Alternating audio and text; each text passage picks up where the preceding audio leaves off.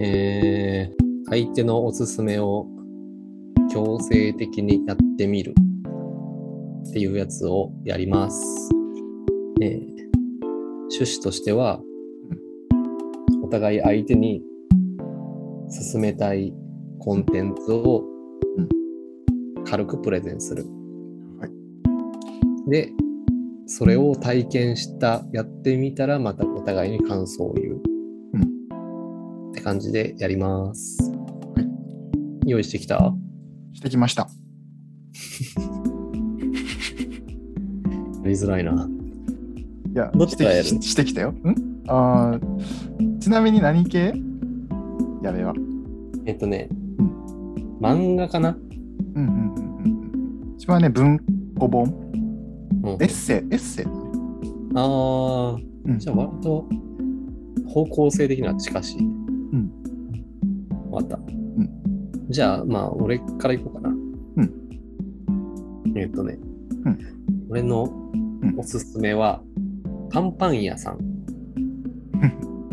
ていう人が書いている。あ人？タイトルではなくて。うん。じゃパ人なんやンパン屋さんの。おむすびが転がる街っていうへえ、知らない。漫画うんうんで、一応漫画なんやけど、なんか短編集みたいなのがいっぱい入ってて、うん。で間になん。か1ページのエッセイというか、うん。みたいなのもこう挟まってる。うん。うん。どういう話なのこのおむすびが転がる街っていう短編も入ってるし、土の子発見セリとか、うん。街路樹の世界とか、なん。かそういうのが入ってて、でね、魅力としては、なんかね、うんまず絵のタッチが独特なんよ。うん。うんなんていうんやろな。うんあの、図書館に置いてる漫画みたいなタッチなんよね。ほう。なんか背景めっちゃ書き込んであって、うんうんうん。なんて線画、アナログっぽい線画みたいな。これか。ほうほうほうほうほう。ええなんかすごい写実的な絵と抽象的な絵画の組み合わせみたいな。そう、なんかね、ひ人物はすごい抽象んで、背景はめちゃくちゃ書き込まれてるみたいな。へえでね、話はうん。妙にリアルなうんフィクションみたいな感じで、何何気ない日常を過ごしてるみたいな話なのに、うんなんかちょっと常識が違う世界を描いてる感じ。妙に、例えば細かい注釈とか入ってたりして、うんうん。補足説明みたいなのとかも結構挟まってて、うんうん。で、なんか背景のその細かい看板のディティールとかもすごいリアルななのに変な常識が挟まってるから、うんなんか変な世界観。うん。なんかネットで誰かが言ってたのは、なんか微熱の時に見る夢みたいな。ああ、いい表現だね。そうう。んで、個人的に俺は、うんうん。なんだろうな。その視界に入ってたような、入ってなかったようなうん。景色。うん。なんか、こんなに細かく書かれたら、うんうんそうだったかも。みたいな。うんうんなんかその視界の端っこにピントをずらす感じが、うんうんちょっと気持ちよくって。うんうん描く絵が写実的、まあ人間は抽象的だけど、写実的がゆえに現実味をこう感じるんかな。うん。なのになんかすっとんきょうなうん。方向に話が進んでいくのに、うんうんうん。受け入れられるじゃないけど、うん。知ってる世界と錯覚してしまう感じみたいな。へえ。なんか、つかみきれないけど、読めばわかるんかな、その感じは。わかると思う。で、まあ、おむすびの転がる街を今おすすめしたけど、うんまあ、もし買うなら、うん全然別のを買ってもいいかもね。あ、そうなんだ。ポチったよ、今。ポチった？うん。今、早っ Amazon でポチったよ。おむすびのやつ。ああ、あ、じゃあ全然 OK。うんちなみにね、うんカバー外した感じもいいんだ。どんな感じ？なんかね、うんこの、何おむすびが転がる街は外すとさ、この外壁の感じ、わかる？ああ、はいはいはいはいはいああ、いいね、いいね、いいね。うーん。で、初めて買ったのこのおむすびの街で外して、うん。うわーって思って、で、この2匹目の金魚カバー外し、ワクワクして外したらさ、この、うん。うん。おばあちゃんっていうのガラスの模様みたいなさ、ああ、はいはいはいはいはいはい。こんなんとかなんかめっちゃ、いいね、いいね。ああ、いいな。それなんて言うんだっけ？えなんていうん、なん、これ、あ、なんかあったよ。なんかどっかで聞いたよ、確か。本当？なんかこのす中の世界観とうんうんうんバッチリ。うんうんうんあ、これだ。片板ガラス。えうんうんうん。それはね、テーマがね、夜空っていうテーマなんだって。ー、えうん。ー、あ、じゃあ本当に装飾なんだ。うん。そうみたい。なんか新居とかでうん、うん。これ入れないよね。なんか わからんけど。そうだね。なんか、あんのかな？その、建築基準法的にもうダメみたいな。ああ、どうなんだ？なんかそれ夜空っていう柄で、他にもね、銀河、ランマン、サーキットっていう名前の模様もあるんだって。サーキット？うん。だけなんか違うな、方向性が。確かにね。確かにね。なんかノスタルジックな感じある。うんうんうんうんうん。サーキットの柄、サーキットすぎるわ。ちょっと今調べたけど。おお、ああ、みちかも見たことある、これ。え、嘘？え、じゃ見たことないな。ある。本当あの昭和のレトロガラスって紹介されてる。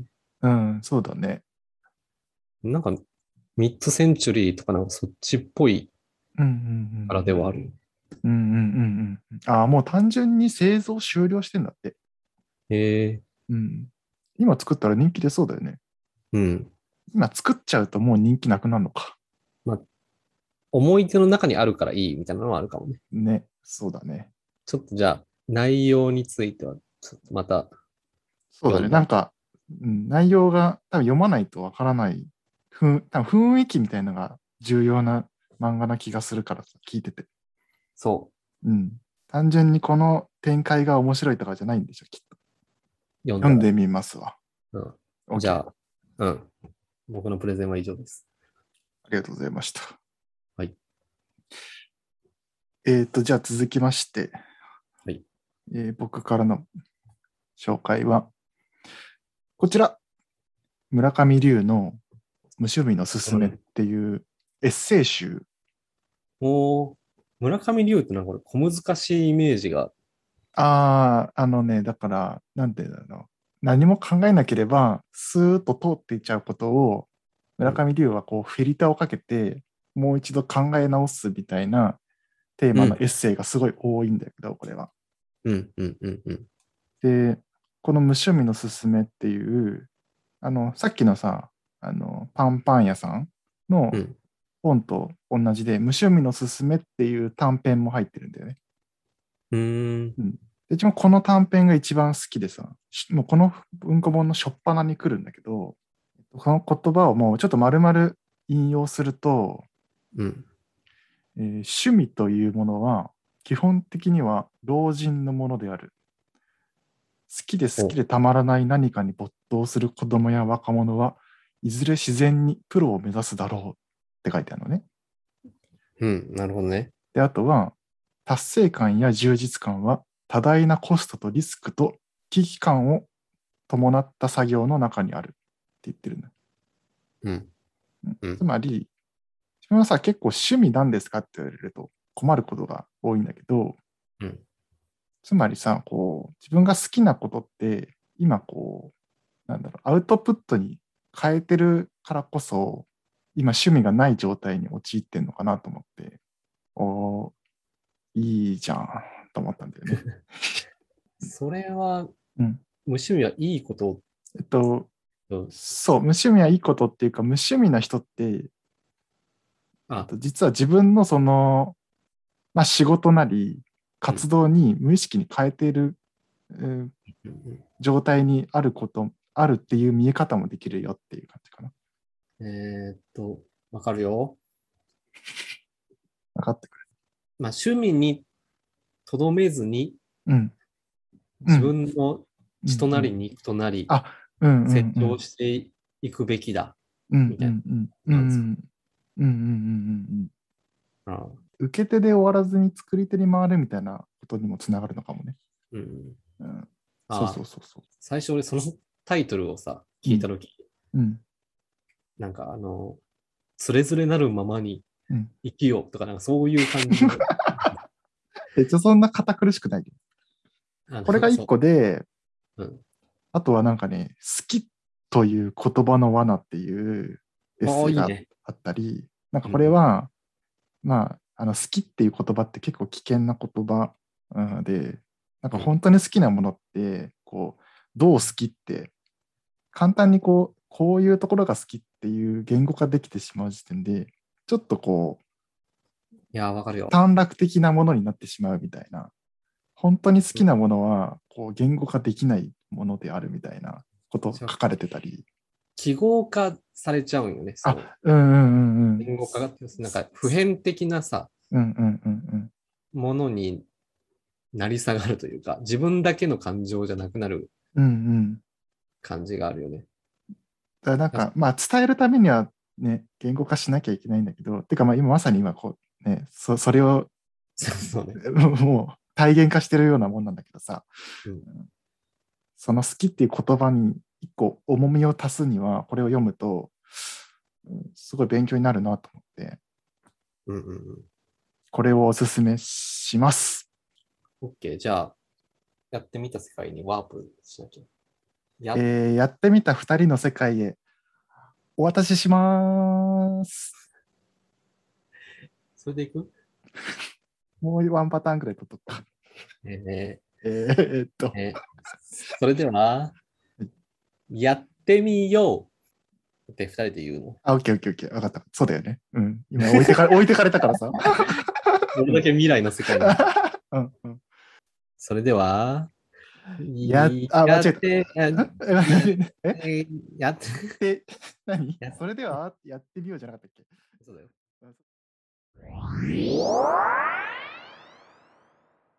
ということで、ワープしました。これ、いつ撮ったんだっけ？これ、9月25日だから、?2 ヶ月、2ヶ月半前ぐらいか。うん、そうだね。まあ、2ヶ月半も空いたんか、これ。一冊の本読むのに。いやー、ということで、うん。感想を言い合うのかな？何なんだろうね。まあ、そんな感じでいいんじゃない？まずは、矢部がおすすめしてくれた、えーうんおむすびの転がる街。いそうです。どうだっや、面白かったよ。面白かったし、たうん。結構好き。ああ、でしょ？うん。よかったよ。なんか、うんなんだろうな。まあ多分前半で喋ったと思うけど、うん。この世界であってこの世界じゃない感じというか、この、あー、そんなこと言ってた。なんか、自分似たようなことは思ったよ。でしょ？うんうんあのーシルクスコープ。うん違うかな。うん。なんだっけさあのなんだっけ？シシルフスコープ。シルフスコープ。シルフスコープってなんだっけ？あの、初代のポケモンで、あの、お化け見るやつか。そうそうそうそう。あー、うん。出ていけのやつか。あ、そうそうそうそうそうそう。ガラガラのお母さんがね。まさかガラガラだとは思わんよな。あの思わな。あんなお化け、なお化けの見た目のやつが。ねえ。うん。シオン、シオンタウンで。あの、あの曲怖いよな。あの曲怖いよね。あれトラウマになるやつだよね。絶対自転車乗ってたもんな。音楽変わるから。ああ、あれそうだっけ？あ負けた。ちょっと、この微妙な記憶 力クイズ。っていうか、えっと、何がごめん、なんでどういうこと？なんだっけ？うん。うんあのーうんなんかさ、見てる世界は一緒だけど、うん。そういうフィルターというかメガネみたいなうんうん。かけた世界って感じうん。うん。うん。しない？なんか、うん見えてるはずだけど、うんいるのに見えてなかったものが見えてる世界っていうか。うんうんうんうん。なんか、それはわかる。なんかさ、あの、土の子のさ、テーマうんあったじゃん。あれってさ、言ったら普段見えてない世界のものを見えてるものとして扱って、うんで、他の話ではさ、例えばゴミ？ゴミをなんか売る会あったじゃんか。あのああ、何でも買ってくれる。そう、何でも買ってくれる。あれってさ、えっ、と、普段から見えてるものを、見えてるけど、見過ごしてたものを、なんか見えてるものとして認識する話っていう解釈をしたんだよね。解釈をしたって言うとあったな。なんか、デジャブっぽい。あ、そなんかさ、う。デジャブって言ったら脳が勘違いしてるうーん。現象じゃん。なんかそれと同じうん。働きを脳がしてる気がするよね。うんうんうんうんうんうんうん。いや、なんかね、自分がこの本を読んで、これ、これと似てるなって思ったのが、うん。なんか昔のうん。こ子供の頃の記憶うん。なんだけど、これって本当に体験した話だっけ？夢夢夢で見た話だっけ？っていううん。感じの雰囲気をこの本物語読んで感じたんだよね。自分が昔 ちっちゃい頃になんか神社で全然知らない男の子となんかわかんないけど話しててさ、うん。夕夕方ぐらいに。うん。でなんか結構意思疎通してどこ住んでるのとかさ、うんなんかどんな授業受けてるかとか、なんか話をしてたの。小小2とか小3ぐらいかな、多分ね。うん。うんで、なんかその子がね、あの、ポケモンパンシールってあったじゃん。あれのセレビ、セレビをくれたの。へえ。そう。で、自分はそのセレビをさ、下敷きにずっとさ、貼ってたんだよね。うんうんうん。で結構何年か貼ってたんだよ。多分2、3年貼ってたんだよね。うん。だけど、なんか今思うと、あれって本当に体験した話だっえ？けいや、あれ夢だっけ？いや、でも、でも何年かセレビ貼ってたよな、みたいな。え、そこも、うん。あ今、セレビ貼ってたことは紛れもない事実。多分事実なんだよ。あ、えっとね、そうそう、そこは自信ある事実なんだけど、うんなんかそこの、もらってた話って、うんあれ、これ本当、本当だったっけかなっていう、なんか体験があってね。てか、うんなんかそういうのない？結構あるんだよね。え、俺、なごめん、じゃあそこまではっきりしたうん。記憶の疑いはないかも。あ、本当？あえなんか、いや別になんかその、スピった話をしたいわけじゃないんだけど、あと、あとなんかさ、こう散歩でさ、一回しか通ったことのない道が記憶の中であるけど、あれって本当に通ったっけ？あれ夢で通ったっけっていうさ、感覚ああ、うんうんうん、あるあるある。あるよね。なんかあるあるある。そう、そ、そ、そんな感じなんだよね、この全部話が。土の子の体験記とかさ、うんあとあの、パンを探す話とかさ、うんうん一個の話に対して明確なメッセージ性とかさ、うん綺麗なオチとか、あんまりないじゃん。なんかぼんやりとしてるじゃん。なんか全体を通して。うんうんなんかあの、なんとも言えないぼんやり感が、なんかその、曖昧に夢だったのか、本当だったのかっていう記憶に近いなと思ったんだよね。ああ。あ、あの、あの世界すごいさ、あやふやうん。じゃん、全体を通して。でもなんか、うん、うん、うん。登場人物の感情はさ、うん、うん。めちゃくちゃリアルじゃない？ああ、うん、はははは。ああ、ははだからなんかちょっと夢っぽいのってそこなんじゃない？なんか自分のなんか意思は確かだけど、なんか世界観はすごい曖昧で、うんうんうん。なんか、なんかす、うん、なんかうまく言えないね。まあ、あとなんか短絡的な感想だけど、総じて散歩に行きたくなる漫画だったな。うんうんうんうん。てか多分この作者がすごい散歩好きなんだろうなって思いながら読んでた。うんうん。あれ、ガイドジャマップを買った話みたいなのがあったのって、この本だっけ、あれか、コラムかな。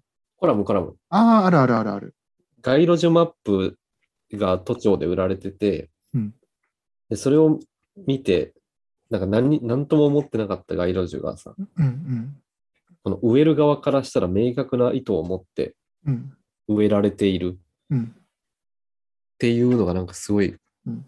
この漫画を描く発想の源になって、その気づきが源になってそうな気がするんだよね。なんか、、それこそ世界を見るレイヤーが一層深くなる感じというか、うんうんうんうんうんなんかそういう気づきをしてるからこういう漫画描けるんやろうなとか、うんうんうんなるほど、なるほど、なるほど。ここの街路樹何がいいかなとかいう回が多分あったやろ。うんうん。そうだね。確かにね。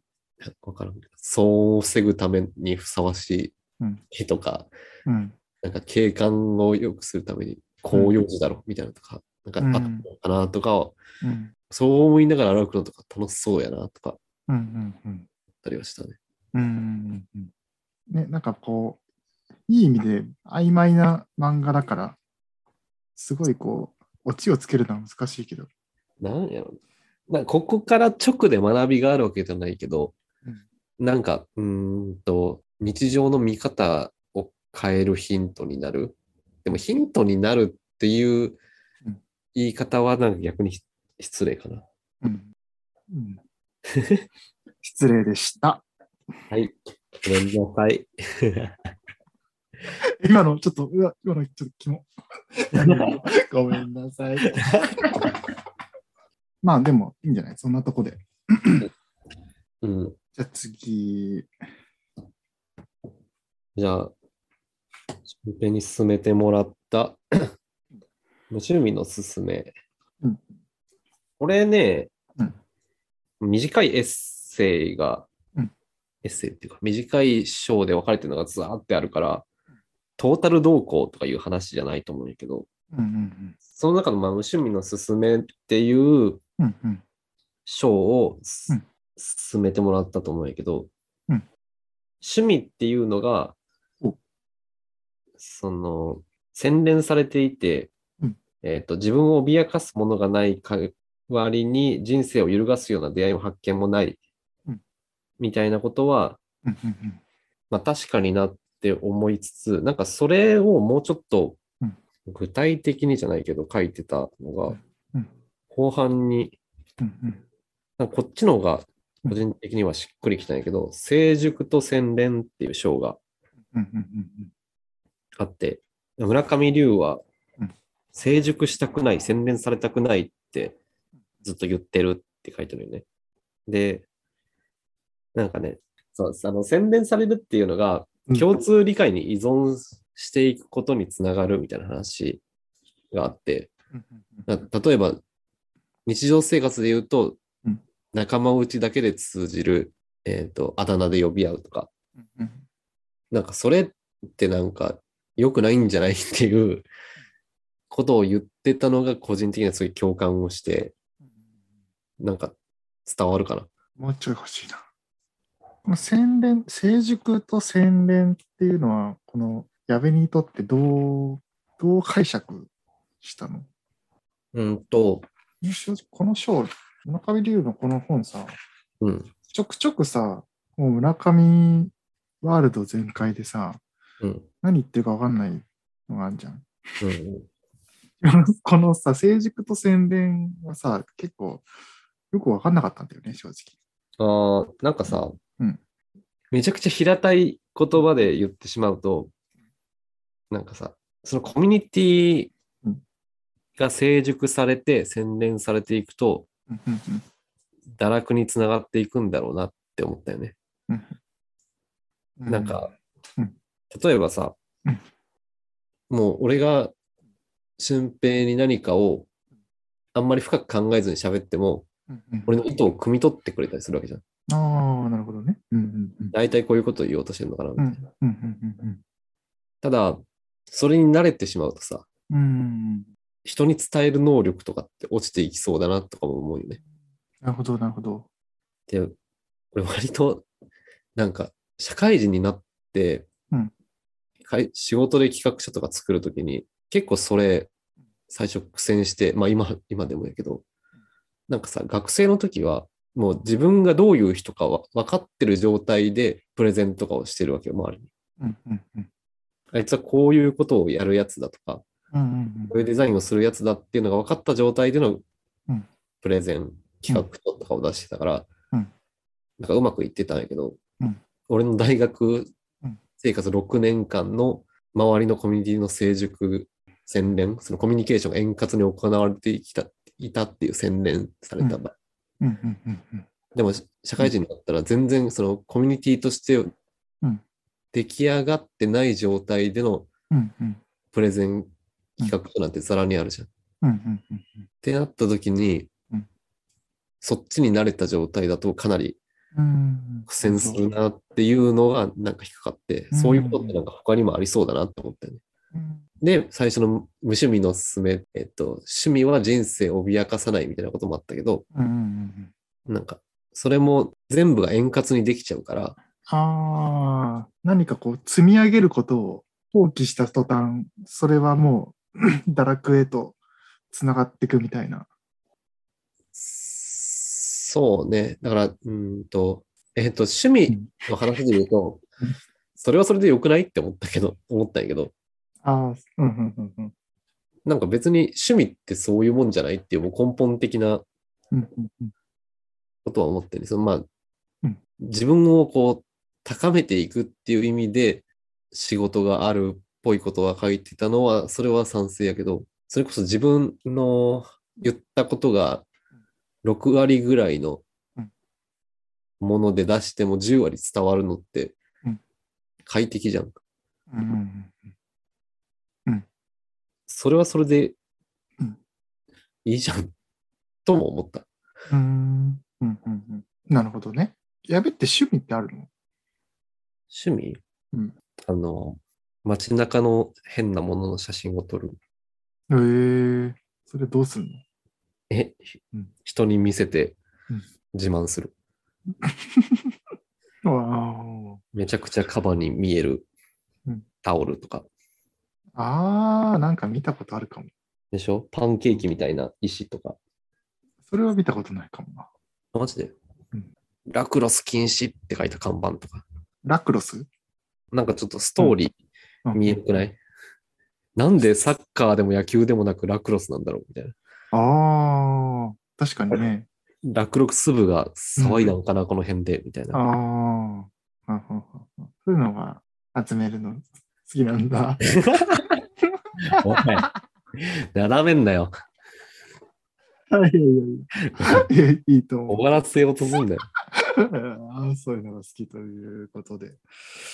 この回もやるか。この回やるの？俺の写真展を口頭で。うわーうまくリアクションできる自信ないな。一人会の時やってくれ、自分がインフルインフルエンザになった時に。おいワクチン打て。打ってないみたいに言うなよ。打ったよ。あとさ、俺ちなみに、うん。これ古本で買ったんよ。そしたら結構書き込みあってさ。えー、最高じゃん。そう。どんなこと書いてたの？あ、書き込みっていうかごめん、あの、線、アンダーラインとか。ああ、そういうのいいよね。わかる。うん。うん。全部リーダーとかに関係するところに線引いてあったね決断とは？みたいなとか。ああ、そうなんだ。課長の話が来たんじゃないこの人にうん思いを馳せながら読んで。あ、そう、一個ちょっと良かったのが、えー決断の話のやつで、あ最優先事項を把握している場合、最も厄介で最も難しく、最も面倒な選択肢が正解ということだ。もう一回言ってくれない？えー何かを決断するとき、うん。あの、最優先事項を把握している場合、たまあだから、ひ多分その、うん保険とかを正しく理解している場合、うんうん最も厄介で最も難しく、最も面倒な選択肢が正解。うん。あーあー、なんか覚えてるわ。うんうんうん。はいはいはい。なんかそんな気するよな。わかるわ。確かにね。そんな気するね。だから、これってさ、うん。こうじゃないやつはもう決断するまでもなく、そっちに舵切ってるから、うんうんうんうん。そうだね。これを選びたくないから、うん。決断っていうはいはいはいはいはい。行為が必要になるんだろうなって、なんか、うん、なんかある種こう、逃げるチャンスを一回無意識に設けてるんだろうね。そうそうそう。うん。ちょっと待てよって別のパターンを考えてるというか。うん。もしかしたらもっと楽な道があるんじゃないかって思ってそう。決断をするんだけど、正解は多分その、もともと用意されてる方なんだな。そうなんだよね。これはまあ確かにって思った。んそれに線引いてあったの？あ、これどうやったかうん、どう？大事よ、そのリーダーが。ちゃんとそっちに導いてくれるか。なあ、リーダー、鍵カッコつけて、鍵カッコつけてんの？うーん国語の授業みたいな。珍しい。鍵カッコつけるか、普通。でも、決断という言葉の語源は、治水のため、堰を切って大量の水を放流することらしいっていう方は、赤い鍵カッコで結んでる。なんで？いや、だこれをさ、言うんじゃない？部下にこれ、これを言って、こう、なんか決め、ね決めるんじゃない？なるほどね。うん決断の語源は分かってるか。そう。どうしよう。自分のなんか、1年後ぐらいの課長がさうん、急にこれ言い出したら、お前だったかってなるんだろそうね。う。うん。で、話戻ると、やべえわ。趣味は趣味でいいと。うん、そこは別に、住み分けありじゃねって思ったけど、うん。どいや、なんかね、自分は割とね、あ、その、矢部の考え自体に反論は特になくて、うん。一番なんでこれがいいなと思ったのは、単純に趣味がないから、うああ、そう。だからあ、ある種さ、これがさ、救いになるなと思って。今の自分の仕事がああるからこそ、あ、無趣味って別にいいんだって。別にわざわざ趣味を作りに行かなくても、なんかい今やるべきこととか、今やってることを全力でやってればそれでいいんだなって思ったんだよね。ああ、なるほどね。なるほどね。だから、まあ、なんか別にさ、趣味が、趣味のある人に対してどうどうこうっていうのは全然なくて、うん。だから、まあ、言ったら半分、この村上龍の意見に賛成ってことでもないんだけど、うんなんか半分は趣味、半分は仕事の人と、うん全部が仕事の人っていうのがいたとして、どっちが人間的に豊かかって言われたら、別にどっちでもないっていう。ああ、なるほどね。うん。うん。村上龍は、どっちかというと後者の方がいいって言ってるんだと思うんだけど、そうね。うん、文章を読む限りね。うんでも別にそんなことなくて、なんか趣味がないからといって、生活が窮屈かと言われると別にそうじゃない、そうじゃないんだなっていう、そういう、そうじゃないって考え方もできるんだなって思ったっていう。うんうんうんうん。なるほどね。趣味ないっけ？うん、趣味ってなんだろうね。だそれこそさ、うん。例えば、うんネットフリックス見ますとか、ああ、うんうんうんうんなんか読書とか音楽聴くとかってうん、言う意味あんのかなって感じするよね。うん。ああ、なんか自己紹介会でもそんなこと言ってそうそうそうそうだよね。そうそうそう。わかるよ。なんかみんなするじゃん。そんなのうん。多かれ少なかれ。うん。そうだね。ら趣味ってなんだよ。まあ、休日何してますかの質問困るのと一緒で。うん。毎週違うもんな、や何してんだろう。答えられんくらい何してた？何してんだっけ？ってうん。思うよね。うん。し何？趣味って何？数分前にこっちが聞いたことを聞き返された。趣味ってね、何？没頭できることじゃない？なんかさ、なんかね、自分の感覚では、だいったらラジオとか好きなんだけどさ、うんこう、う受ける、受けるだけじゃん。わかる、わかる、わかる。なんかそれをさ、趣味と言っていいのか、ちょっと、なんか、いいのかなってなっちゃうんだよね。わかる。うん。なんか人が組み上げたものをうんのおこぼれを傍受してるだけの。うん、そうそうそだって、う。うん。言ったらさ、指一本動かさずにできることうん。でしょ？うん。うん。うんそういうのって音楽しかり。うん音楽もそうだな。でもなんか読書と映画はね、なんか趣味って言ってもいい気がする。なんか教養が感じられるからじゃない？ああ。音楽もさ、クラシックだったらちょっといい気がしない？ああ。感想が言えたらいいのかな？えー、それはだって言うでしょ、ラジオでも。え、でもさ、あ、たまにそうなんか、ふなんか深い感想を言えるのももちろんあるけどさ、基本的には、いや、面白かったなーじゃん。あまあね。うん。でもなんか小説とかとはさ、もうさ、毎回こう、本ごとにこうさ、語りしろがあるじゃん。映画とかも。うん。なんかそれがある種、それ受けてる、受けてだけではなくて、こっちからもう、こう、何かこう、与えることができるから趣味と言えるみたいな。違うかな。語れるかどうかか。それってなんかさ、言う漫画より小説の方が高尚だみたいな、その古臭い考え方とはまた別の話。うん、うん、うん、うんうん。でま、漫画も語れたりするじゃん。そうだね。じゃあさ、うん。漫画が趣味な人がいるとするじゃん。うん。でもさ、ワンピースし、ワンピースの例え多いな。ワンピース、ワンピースしか読んでない人はさ、うん。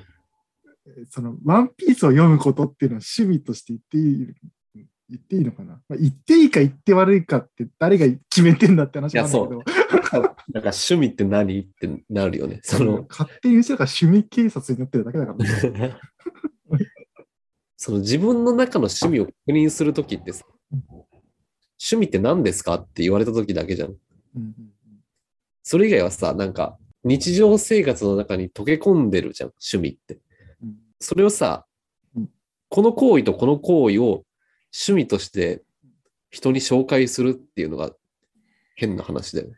うん、そうだね。全部一連の流れで生活してる中のそうだね。確かに。特にうん基準も決まってないもののピックアップをするっていうのがうん。謎行為で。何なんだろうね。みんな大好き。ウィキペディアをうん使って趣味っていうのをうん、あ調べました。りがとそしたら先生はね、うんすごいよ。趣味はうん以下の3つの意味を持つう。え？うんっ、てところから説明が始まる。うん、1、うん、人間が自由時間に好んで習慣的に繰り返し行う行為。事柄やその対象のこと。うん、ううんん、まあまあ進んで何回もやる。うん、うん、2、これはね、ちょっとなんか難しいな。物の持つ味わい、趣を指し、それを鑑賞し得る能力をも指す。もう能力。あ、それ趣味がいいとかいう、あー、そうかもね。なんかセンセンスに言い換えられるっていうあか。、そうかもね。いい趣味してるねの趣味。うん、うんうんうん、で、3、人間が熱中している、または詳しいカテゴリーのこと。ああ、うんえっと、今で言うと、オタクとかに近いかな。ああ、そうかもね。まるまるオタクみたいうんうんうんつまり、好きでな。うん。詳しければいい。うん、まあ、そんな感じだよね。まあ、うん、別にこんな、改めて言うことでもない。確かに。別にこ別う、新しい発見みたいな言い方 長々となかなかと。何十万もするパソコンカタカタして。いや、便利な時代になったもんだな。毎月ネット代に金払って、手に入る地元かそれ。キペディアって面白いな。まあでもそこまで好きなものがあんまりないうんっていう話では、まあ話はちょっとあるよね。あ、えー、っていうこと？胸を張って趣味ですって言えるような好きなもの。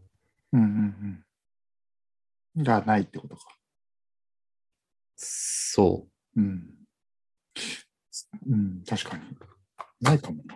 う。でもやっぱ他人と比較しちゃうのかな。ああ。自分より好きな人いるしな、みたいな。うん、そうか。あ、どう思う？そんなことない。自分好きなこと。まあでも、うん、でもそうかもね。確かに。なんか、あ、なんか、えうんと、なんて言うんだろうな。こん、うんと、なんて言うんだろう。うん、そうだね。え？うん？どうした？俺じゃない誰かと話してた。うん？相づち打って終わったけど。と今、成熟した会話をしてみました。わかわかるでしょ、うん、そういうことよ。楽すんなよ。でもなんかさ、趣味って言葉ってさ、うん。いもう意外と古いのかもね。ああ、えそう。思わない？なんか、すっごい偏見タイム入るけど、うん。なんか昔の人の方が、なんか、趣味があった気がするんだよな。若い頃から。で、なんか趣味はって言ったら、なんか何個か出てきてた気がするんだよね。お見合いで聞くイメージだよな、なんか趣味って。そうなの？なんかご趣味は？とかって一言目に聞か ああ。うんはいはいはいはい。うん。らそれこそ人となりとかさ、その人の身分じゃないけど、うん。の判断に使ってる。うん。うん。うん。うん。うん。うん。だからそれこそ今よりもうん。いろんなものに手が出しづらかったから、うん。うん。うん。うん。特定の何かうん。を深める方向にうん。行っちゃうけど、今はいろんなものがうん。つまみ食いできちゃうから、うん。うん。なるほどね。趣味になっていかないんじゃないかな。あーまあ、なっては言ってるんだろうけど、客観的に見たら。まあまあまあ、うん主観的に、こう、趣味とは言えないなって思っちゃうんだろうな。無意識にね。そうそうそうそう。うん。ご趣味はって聞かれて、今の話するわけにはいかんもんね。そうあ、そう。ダメなのこれ。そういうのしたら嫌われるの？嫌われる、嫌われるというか、うんうん。うんそんな深く聞いてねえよ、みたいな。ああ。そうか。うんだそれこそ会話のきっかけでしかないんやから、うん。音楽が好きですならどんな音楽が好きなんですかで続くし、うんうんうんうん全部そっち、だから、趣味っていうのは、現代社会においては作られにくいもので、みたいなことを求めてるんじゃないと思う。あ、そうか。難しいなあ会話って。この話はゴールがないからね。そうだね。でもまあ、自分だったら選ばない本って感じをしたわ。なんだその感想。たとえ自分にはまりそうでも、なんかうんうん何の理由もなく触れないものってあるじゃん。なんか手を伸ばす、あのある。はいある。それを無理やり、脳に入れ込む企画ね。そう、洗練と成熟をぶち壊す。うわつなげてきたね。終われるか終われる？これ。もう終われる？うん、うん、まあ、うん。いいんじゃない？適当に。BGM つけてさ、終わる空気出そうや。流れてるこれ。はい。ということで、皆さんも読んでみてね。